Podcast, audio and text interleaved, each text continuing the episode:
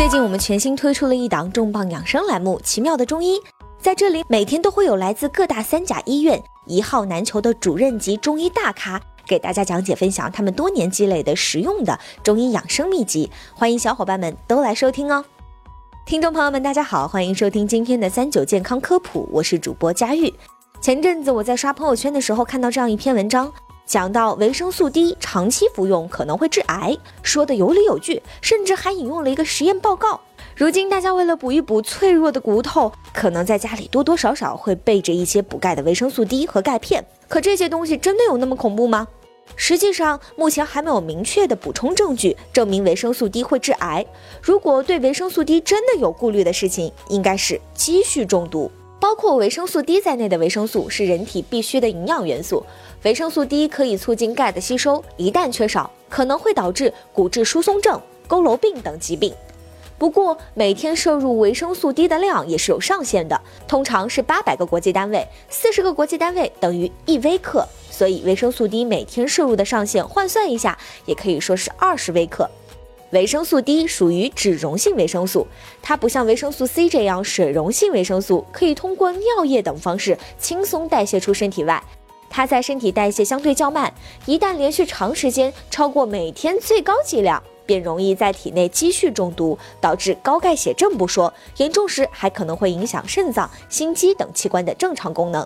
维生素 D 中毒的早期症状包括头晕、呕吐、尿频、便秘等症状。因为这些症状并没有什么特异性，反而跟缺钙有些相似，因此很多人会认为自己缺少了某种营养素，殊不知可能是维生素 D 超标了。如果大家想判断自己的维生素 D 的含量是否超标，可以选择到医院抽血检验，这对检验维生素 D 代谢产物，并非查维生素 D 的浓度有一定的参考意义。但是这里并不推荐将维生素 D 检查列入常规检查项目中，经常做、特意做。人从日常饮食可以获取到一定的维生素 D，如蘑菇、鸡蛋、牛肉、鱼肝油。此外，每天保证一定的户外活动时间，通过晒太阳，身体也会合成足够的维生素 D。也就是说，如果饮食均衡，户外活动时间充足，不必担心维生素 D 含量不足或是过量的问题。健康的成年人不必特别关注维生素 D 的摄入量，真正需要关注维生素 D 够不够的是婴幼儿和老人。母乳中的维生素 D 含量很少，因此纯母乳喂养的孩子需要额外补充维生素 D 制剂，每天推荐量是四百个国际单位，最高不要超过八百个国际单位。如果是奶粉喂养，父母们最好先看一下奶粉中是否额外添加了维生素 D，孩子接触阳光的时间是否足够，这些因素综合起来判断是否需要再补充维生素 D 制剂。如果拿不准，最好咨询一下医生。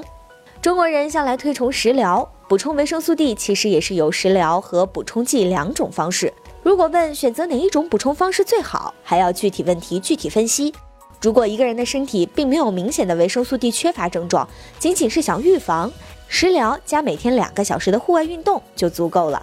如果已经缺乏到某种病态的地步，需要干预性治疗，此时也不必排斥外源性的补充剂。市场上的维生素 D 补充剂产品价格差异很大，这主要跟来源有关。有些是鱼油的，有些是藻油的，只要是正规合格的产品，每个人根据自己的爱好和价格承受能力选择适合自己的即可。比如鱼油往往比较腥，如果不能耐受，不如选择藻油的。维生素 D 很重要，不过也要懂得科学适当的补，以免积蓄中毒。营养元素嘛，适量才是最重要的。好了，今天的节目到这儿也就结束了，我们明天再见吧，拜拜。